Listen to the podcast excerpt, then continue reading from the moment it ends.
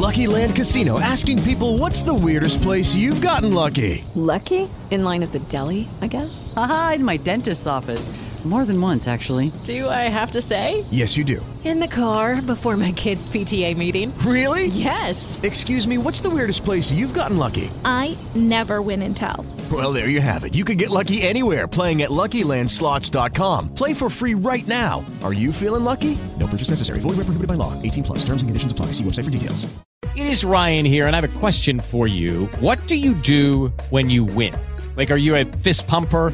A woohooer, a hand clapper, a high fiver. I kind of like the high five, but if you want to hone in on those winning moves, check out Chumba Casino. At ChumbaCasino.com, choose from hundreds of social casino style games for your chance to redeem serious cash prizes. There are new game releases weekly, plus free daily bonuses. So don't wait. Start having the most fun ever at ChumbaCasino.com. No purchase necessary. BGW. Void were prohibited by law. See terms and conditions. 18 plus. Historias de rock a través del tiempo. Este es Rock a Domicilio, el podcast con Alberto Marchena.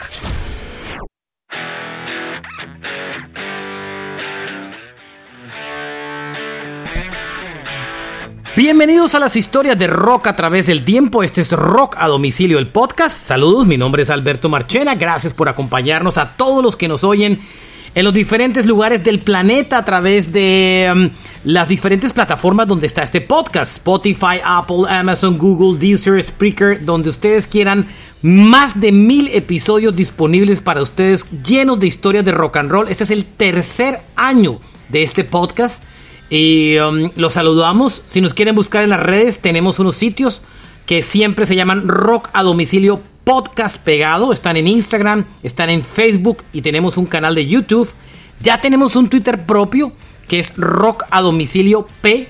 Y tenemos nuestros personales, que son Carlos Oñoro y Marchena JR en Twitter. Ahí contamos muchas historias y les preguntamos muchas cosas. El episodio de hoy, Oñoro, eh, buenas noches, con las buenas noches, o buenas tardes, o buenos días. Buenos días. Good, good morning, good evening, and good night. En Good Night. Este episodio está dedicado a Ozzy Osbourne, porque Ozzy sacó disco este, este Sí. hace muy poquito, Hace dos días, tres días. hace unos varios días atrás, y me encontré un artículo súper interesante en una página que se llama Ultimate Classic Rock, que yo suelo leer muy buenos artículos ahí, noticias que me gusta mucho. Y me encontré un artículo que reunía la historia de todos los guitarristas de Ozzy. Entonces, la jalé, la complementé con una cantidad de cosas eh, que miré por aquí y por allá y dije, ve, esto tiene cara de ser un buen episodio. Porque si hay una cosa que Ozzy ha tenido clara en su vida, es saber Rodearse. escoger, es un gran curador de guitarristas para sus discos. Y se ha anticipado a estrellas, porque muchos los ha cogido desde cero sin ser nadie y los ha convertido en estrellas no solamente por tocar con él, sino porque son unos virtuosos. Eso es un, un- una ventaja increíble de Ozzy. Se crió al lado de un maestro, el maestro de los riffs, el hombre que mejor hace riff en la historia del rock, Tony Iommi, con Sí, Black el Sabbath Master. el Master of Riff, 10 años con Tony. Y, y cuando la década se acababa y lo votan de la banda por drogo, alcohólico, desordenado, pues sus días podían parecer estar contados, pero no, se reinventó y se convirtió en una estrella y después terminó tomando el control del grupo que lo votó. Así es. Y, eh, y una cosa fundamental para ese éxito en solitario de Ozzy fue su capacidad de escoger unos compañeros de banda en la guitarra absolutamente increíbles. Y este episodio es ese, un recuento. Oñoro es un gran conocedor de los guitarristas de Ozzy. Y eh, vamos, eh, digamos que en el tiempo, a contar quiénes fueron los guitarristas de Ozzy. Arranco por decir eh, que cuando Ozzy está formando la banda, los dos primeros nombres que aparecen eh, y que nunca terminan concretando eso son Gary Moore de Thin Lizzy, tremendo guitarrista, y George Lynn de Dokken. Em, pero digamos que ambos son candidatos, pero ninguno de los dos termina en la banda. Ozzy Marche. termina después contratando al que sería su primer gran guitarrista que se llama Randy Rhodes, que venía de Quiet Riot, Oñoro. Sí, eh, yo no sé si George, George Lynch, pero los, lo que sí es cierto es que Gary Moore se encontraba en Los Ángeles en el momento en que Ozzy está buscando una banda. Sí, pero George Lynch es confirmado, ¿no? Bueno, George, Lynch, eh, muy amigo de Randy, es el profesor que reemplaza a Randy en su escuela cuando él se va con Ozzy. Eh, pero yo no sé si, si por ahí... Bueno, la, la- cuestión, Marche, es que eh, Gary Moore es muy amigo de Ozzy. Y entonces eh, la banda de Gary Moore, que incluye en la batería a Tommy Albridge, conocido por, por tocar con Mire, y perdóneme. También. Lynch audicionó para la posición de guitarrista de Ozzy Osbourne en el año de 1979 y le ganó sí, el puesto claro. Randy Rhodes. Confirmado. Entonces, eh, Gary Moore, eh, Ozzy quería que Gary fuera su guitarrista y Gary le prestó a su banda en Los Ángeles para que con el bajista de Gary Moore, con el baterista, probaran guitarristas. Y, y fue con la banda de Gary donde hicieron las, las audiciones a estos jóvenes eh, eh, músicos. Ellos Y le boto otro dato. guitarrista. En el año 82, cuando ya Randy Rhodes muere, vuelve a audicionar George Lynch y no vuel- y vuelve a perder y se queda con Brad Gillis de um, de Night Ranger, que es el que hace para- para la gira. Exacto. el- el- Es para la gira. Sí, y no se entienden muy bien, si no estoy mal. Según George Lynch, fue contratado por tres días después. Ajá. Cuando, cuando Brad Gillis se va, lo contratan por tres días. Y al tercer día, Osborne prueba a Jackie Lee, le gusta más Jackie Lee y vuelve y, y- y sacan a, Pobre George. al George Lynch y no quedó. O sea, tuvo tres intentos. Entonces, ah, vamos a Randy Rhodes, señor. Sí. Randy Rhodes eh, fue el guitarrista, el más importante guitarrista de Ozzy entre Sí. de toda su carrera.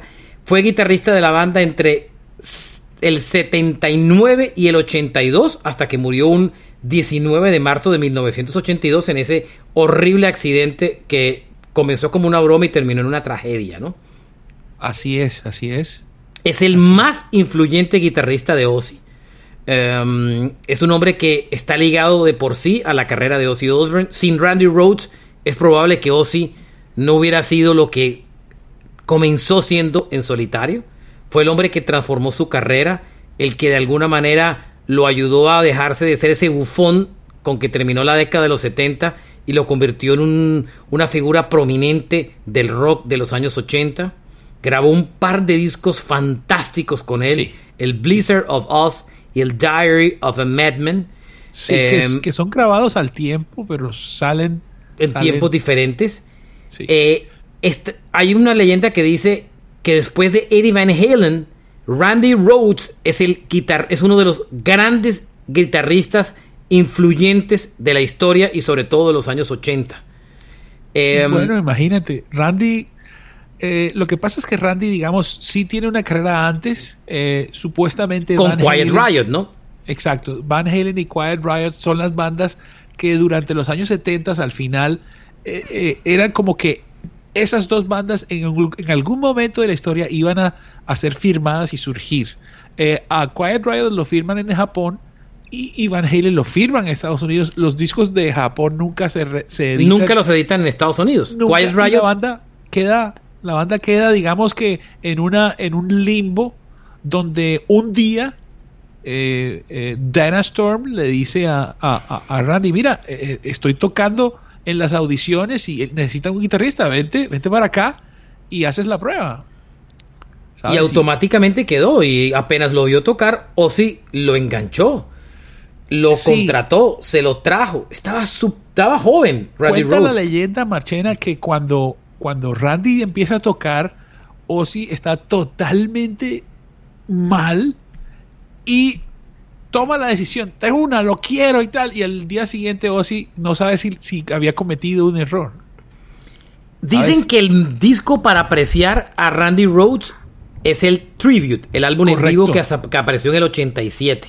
Uf, ese, ese- disco es el es álbum cierto. para apreciar lo que Randy Rhoads hacía en el escenario al lado de Ozzy. Eso es muy cierto. Ellos, ellos, eh, bueno, Sharon Osbourne viene de una familia de managers de toda la vida, gente muy tesa, muy dura, y lo que hacen es que se llevan a Randy para Inglaterra y allá ellos tienen un equipo de personas que son músicos de sesión y compositores. Al principio se decía que esa banda se iba de gira también, pero no. Esas personas estaban ahí para componer el disco. Eh, Randy es un desconocido. En, digamos, en ese momento Randy apenas está surgiendo, eh, pero tiene todo el tiempo para componer y para aprender muchísimas cosas. Él, él- es una mezcla de la escuela estadounidense y de ese rock duro inglés que claramente lo obtiene en esas, en esas sesiones donde se convierte pues en un maestro. Pero entonces es, es cierto, los discos son excelentes, pero, pero el sonido de la grabación no le hace tanto honor. Cuando el man ya se va al concierto, que ya es cuando ha muerto es que sale el disco, ahí es donde Randy Rhoads se convierte en una leyenda porque todo lo que hace en la guitarra eh, es, es, digamos que revolucionario de alguna manera y queda como una leyenda. Además, tenía una, un aura también así de, de que uno sabía que era una buena persona que, que, que mira, hasta hoy, hasta hoy. Lucky Land Casino asking people what's the weirdest place you've gotten lucky? Lucky? In line at the deli, I guess? Aha, in my dentist's office. More than once, actually. Do I have to say? Yes, you do. In the car before my kids' PTA meeting. Really? Yes. Excuse me, what's the weirdest place you've gotten lucky? I never win and tell. Well, there you have it. You can get lucky anywhere playing at LuckyLandSlots.com. Play for free right now. Are you feeling lucky? No purchase necessary. Void where prohibited by law. 18 plus. Terms and conditions apply. See website for details. Okay, round two. Name something that's not boring. A laundry? Ooh, a book club. Computer solitaire, huh? Ah, sorry, we were looking for Chumba Casino. That's right. ChumbaCasino.com has over 100 casino style games. Join today and play for free for your chance to redeem some serious prizes. ChumbaCasino.com. No purchase necessary. Void where prohibited by law. 18 plus terms and conditions apply. See website for details. Hey guys, it is Ryan. I'm not sure if you know this about me, but I'm a bit of a fun fanatic when I can. I like to work, but I like fun too. It's a thing. And now the truth is out there. I can tell you about my favorite place to have fun Chumba Casino. They have hundreds of social casino style games to choose from, with new games released each week. You can play for free anytime, anywhere. And each day brings a new chance to collect daily bonuses. So join me in the fun. Sign up now at chumbacasino.com. No purchase necessary. VGW Group. Void were prohibited by law. See terms and conditions. 18 plus. Adicionalmente a eso, grandes canciones grabaron juntos, que hasta la fecha todavía o se siguen tocando. Crazy Train, Mr. Crowley, I Don't Know, Over the Mountain, Flying High Again, uh, Diary of a Madman, tantas canciones que son que siguen siendo importantes en el rock y en el setlist de los conciertos de Ozzy Osbourne. Total. Muere, como les contamos, el 19 de marzo del 82 en un accidente que nadie vio venir, en una broma. Eh, Rudy Sarso tocaba en esa época con... eh, se habían traído Rudy Sarso de Quiet Riot eh, y se lo, habían to- se lo habían traído a tocar con la banda de, de Ozzy. Y, y cuando eso finalmente pasa es... es la brutal. depresión que sufren todos es gigante, pero tenían un compromiso de una gira y tienen que tratar de solucionar el problema. Eh, el primero que se traen, el primer bateri- el primer guitarrista que se traen para reemplazarlo, no son los definitivos, vienen dos. Uno es Bernie Torm, que venía de tocar con Ian Gillan. Eh, ese man solo logra, solo hace siete shows. Y después se traen a Brad Gillis de Night Ranger eh, a tocar con, con Ozzy. Eh, Tal vez estás hablando de Bernie Manstein, tal vez. Bernie Storm, lo tengo aquí. Y el otro es Brad Gillis de Night Ranger. Eh, con Bernie logra solo siete shows tocar. Y Brad Gillis sí toca varios shows de la gira. Eh, inclusive eh, Brad- con Brad Gillis hacen varias cosas. Tocan varios shows de la gira. eh, y Él es el guitarrista que aparece en el álbum de Ozzy, Speak of the Devil, Speak of the publicado, Devil. Que, publicado en el 82. Ese disco, Cuenta- el- cuenta ese disco de Speak of the Devil es un disco lleno de covers de Black Sabbath. Sí, Marche, y hay una, hay una leyenda que dice, y que está en el libro, en el libro de Rudy, donde, donde Ozzy, le vende la idea a Randy que esta es una nueva banda, que no es Ozzy al solitario, sino que es una banda. La banda la desmantelan toda y solamente queda Randy eh, eh, como, como parte de esa banda que grabó el disco. Y durante el camino empieza Dio a funcionar y entonces se, se escucha que van a que van a grabar un concierto y entonces el nuevo plan es tenemos que grabar un, un concierto con canciones de, de Sabbath y Randy se niega, Randy dice no, esta, tú dijiste que esto es una banda y entonces al parecer Randy está a punto de dejar la banda, o sea si, si, si Randy no se muere es posible que hubiera cumplido con la gira eh, e irse o, un nuevo álbum e irse, pero, pero la situación estaba bastante tensa eh, alrededor de, de esa situación, pero bueno, Randy muere. Correcto. Adicionalmente a eso, eh, Brad Gillis no le va tan bien, inclusive los primeros shows no logra acomodarse. eh, Sharon Osbourne le pega una vaciada un día, pero Gillis no estaba contento porque Ozzy seguía en sus andanzas, no llegaba a los ensayos, muchas veces eh, eh, salían a tocar sin ningún, sin ningún soundcheck ni nada, así llegas. Y, y, pues Brad Gillis estaba muy incómodo y al final, a pesar de grabar el, el Speak of the Devil de lo que pues, se fue publicado en el 82, Gillis decidió regresar con su Vine and Ranger y tuvieron unos éxitos importantes en la década de los 80. Y es cuando aterrizan en el que es el segundo guitarrista de Ozzy Osbourne fijo, que es Jackie Lee, que estuvo con la banda Claro, entre el año bueno 82 y el 87. Muchos dicen que Jackie Lee es un gran guitarrista, pero lamentablemente estuvo opacado entre dos gigantes, que fue Randy Rhoads y Zach Wild.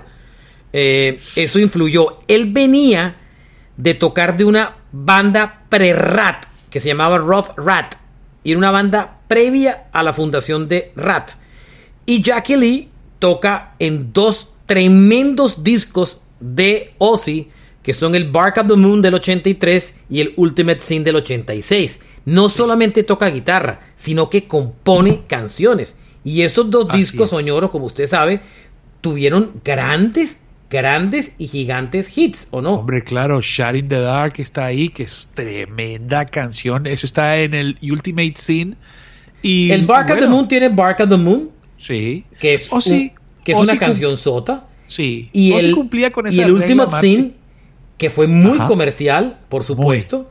Eh, bueno. Ese es el que tiene Shot in the Dark, ¿se acuerda? Shot Sí, in the Dark. Ese Tremendo disco. Eh, pues Ozzy, Ozzy grababa sus álbumes, Marche, pero era una época donde eh, tenía también un montón de rellenos. Uno podía entender perfectamente el sencillo y tal, y de pronto Killer of Giants y, y unas cancioncitas, pero, pero le- me acuerdo de adolescente decir, me queda debiendo. Pero, pero con tremendos palos como esos que hasta hoy los toca. Pero se hacía unos videazos increíbles, Oh, MTV lo claro. apoyaba. Claro. Yo me acuerdo, yo me acuerdo el video mucho. de Shot in the Dark. Tenía, tenía mucha. ¿A dónde me dejas a Ozzy vestido de, de- de hombre lobo? Sí, claro, por supuesto. En Jackie Lee, eh, dos canciones, dos álbumes, el Bark of the Moon y el Ultimate Sin, fueron las dos que en las que participó como tal. Eh, pero lo votan, lo despiden en el 87 y se va a formar una banda que se llama Badlands, donde está Eric Singer, que es el actual baterista de Kiss y que venía de tocar también de Black Sabbath, entre otras vainas, de una de las tantas formaciones de Black Sabbath. Y hace poco regresó con una banda que se llama Red Dragon Cartel. Eh, pero se retiró durante mucho tiempo de la música. Lo votan, lo votan en el 87. Ozzy se supo rodear muy bien, pero siempre hizo algo que, que pues algunas personas lo, lo, lo ven. Bueno, no, la verdad no sabe, me parece muy inteligente coger a alguien que es totalmente desconocido, que tiene mucho talento y lo pones ahí durante dos años y next. De acuerdo. Sí. Me sigo moviendo eh, Vamos al No Rest for the Wicked. y se traen a Zach Wild. Sí. Wild, Zach Wild era un desconocido, un pelado de New Jersey Total. que no lo conocía ni Mandrake el mago. Y Ozzy y Sharon lo vuelven en una estrella. Zach Y se Wild parece mucho al otro, se parece mucho al difunto. mucho a Randy Rhodes. Eso Sí. fue una de las razones para traerlo. Eh, Zach Wild ha sido el más estable guitarrista de Ozzy en toda su historia. Cierto. Entre el 87 y el 92, su primera etapa, regresó para el 95, regresó en el 98, estuvo entre el 2001 y el 2009 y hoy está presente. Si Ozzy volviera a girar, no sabemos si volvería a estar Zach Wild. Bueno, ¿Por qué? ojo, Porque ojo, está Marchena. con, la, con, con BLS y además está con Pantera ahora. Sí. Él sí. siempre ha dicho una cosa, Oñoro, y es que él siempre ha estado, como quien dice, como James Bond, al servicio de su majestad. Él siempre ha dicho que si Ozzy lo llama para lo que sea, así sea para llevarle una tacita de, de azúcar, él está ahí. Lo ha dicho en múltiples ocasiones. Ese es el Eh, jefe. El jefe es el jefe. es su jefe. Eh, estuvo en discos importantes como el No Rest for the Wicked del 88, No More No, Tears del todo. 91, el Om- Osmosis del 95, el Down to Earth del 2001, el Black Rain del 2007 y participa en muchas canciones del Patient Number One, que es el nuevo álbum. ¿Mm? Sí, eh, yo me parece que me parece que con Zach Wild sucede o ha sucedido recientemente que ha tenido unas crisis de salud. ¿Te acuerdas? Hubo una vez que, que no dijeron qué era, pero el hombre tuvo problemas. eh, y ahí la relación, algo sucede con la relación que después lo tienen en el estudio. O sea, graba los discos porque el sonido de Zach es increíble en la guitarra, igual de procesada que la voz de Ozzy, pero, pero con una firma muy característica. Entonces el hombre graba, si no estoy mal, graba eh, el Osmosis y entra otro guitarrista que, que va de gira, ¿no? Correcto. Ahí hay un detalle y es que Ozzy empieza a sentir celos de BLS, de Black Label Society.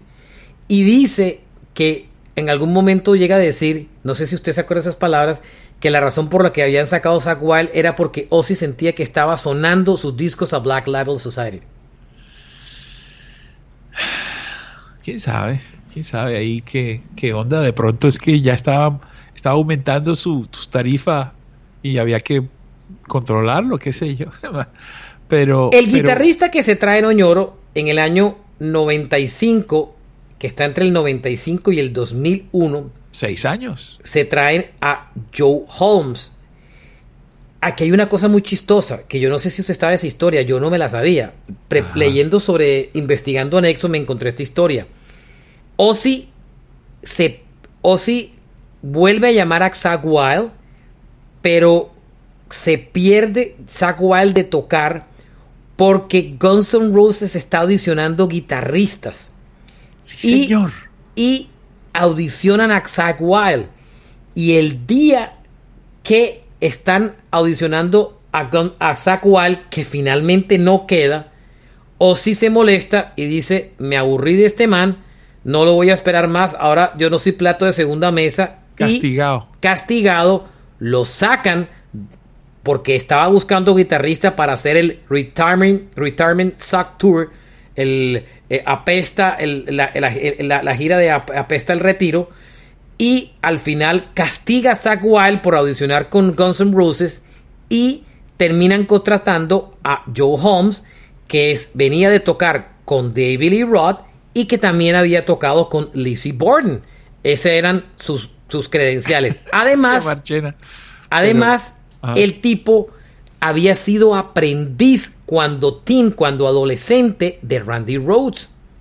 Y se lo traen, Oñoro. O sea, eh, fue alumno de Randy en la escuela. Fue alumno de Randy en la escuela. Imagínese, Entonces, tremendo background. Alumno de Randy, girando con David Lee Roth en su banda en solitario. Claro. Había tocado con Lizzie Borden. Y se lo traen, se lo traen. Pero y está seis años con él. Sí. ¿Qué posibilidades hay de que Joe Holmes haya cobrado lo mismo que Zach Wild? Nah, nada. O sea Nada. no solamente se sacó el clavo con Zach, sino que se echó un billete al bolsillo. Claro. Ahí estuvo seis años en esas giras, entre giras grabó y disco. venidas. No grabó disco. Creo que participó en tres El- canciones. El vivo, el, el, el, el live que hacen, ¿te acuerdas? Sí. Pero no participa casi nada, en, en- en nada prácticamente. Y él eh, alcanza a trabajar en tres canciones del Down to Earth. señor. Pero en el Down to Earth vuelven a traer otra vez a Zach Wild al grupo. Claro. Que ese es un discazo, ese disco. Zack está entre el 2001 y el 2009, pero en el intermedio hay una historia muy chistosa. Y es que eh, entre el Down to Earth eh, y, el, Black y, el, Rain. y el Black Rain, Ozzy termina trabajando entre el 2004 y el 2005 con Jerry Cantrell, el guitarrista de Alice in Change Sí, señor. se acababa, se acababa de morir Laney Stanley y eh, Cantrell no sabía qué hacer con su vida ni su carrera. Eh, um, Zach Wild estaba con Black Label Society so- girando y Ozzy grabó un disco que tuvo un release ahí todo raro y que terminó, que usted si usted lo busca no está en streaming, sino que terminó aterrizando en una caja. Usted que sabe más de eso que Tengo yo esa cajita. Tengo y esa es cajita. un álbum que se llama Undercover de, de él, que es un disco de puros covers de Ozzy Osbourne, ¿no? ¿Y qué covers tan dicientes? Hay dos covers de John Lennon. Uno de ellos es eh, eh, Working Class Hero. Y el que toca la guitarra en ese disco de covers es Jerry Cantrell de Alice in Chains. Sí, Alcanzó a tocar con él. Ese sonido Van Halen con el grunge. Uf, qué bueno. Qué bueno. Yo me acuerdo haber tenido ese disco, yo. Pero yo creo que inclusive ¿La caja o el undercover? El undercover, yo tuve, yo no sé si fue una versión especial para prensa o eso, lo salió, prensaron. Eso salió, pero después. Eso salió, yo tuve ese disco, no lo, no- ya, no, ya no lo localizo. O pasó por mis manos y lo dejé en alguna emisora, alguna vaina de esas. En el, bueno, Cantrell se fue porque conoció a Willem Duval, que fue el nuevo vocalista eh, de Alice in Change y, re- y re- reformó la banda y es con la que está girando ahora, ¿no? Eh, Sí, señor. Hay otro en el medio, otro guitarrista en el medio que estuvo largo tiempo, entre el 2009 y el 2017. Claro. Gus gran- G. Óyeme, ese man no era desconocido cuando lo contrató. Ese es un man que viene, si no estoy mal, es griego. Yo hice un concierto con ese man. No jodas. su- sí, sí, con su banda. Eh, esa, la banda de él se llama Firewind. Firewind. Sí, señor. Los hice ahí en la 90, en la 85. Él es un gran guitarrista. El grupo de él es como una banda de metal progresivo con mucho heavy metal. Eh, no, ese man sí es un virtuoso. Ese man le da sopa y seco a todos los que están en la mitad. El único que, que digamos que eh, por todo es, es- es Randy, pero digamos que, que, que Gus G. Gus G es como si él hubiera cogido a Steve Vai y hágale mijo, toque. Eh, venía así. de una banda que se llama Firewind y otra que se llamaba Dream Evil. Grabó Dream con Ozzy- Evil, al principio, sí señor. man, Grabó era un- muy dateado. un disco con Ozzy que fue el Scream del 2010. Sí. Que es el que tenía una canción que se llamaba Let Me Hear You Scream. Sí señor. Después debo reseñar un par de guitarristas y Steve Vai alcanza a tocar con Ozzy en el año 95 Pero en estudio tal en vez. estudio, de acuerdo. Sí. Y uno que alcanza a hacer solo un show en un club privado en el 95 también, eh, entre las idas de- y venidas de Zach Wall, fue el guitarrista de Testament, Alec Skolnick. Claro, un maestro, un maestro virtuoso que no solamente toca trash ahí en, en Testament, sino que el hombre le fascina el jazz. Ese es un gran guitarrista, claro que sería bueno escucharlo en esa onda Ozzy.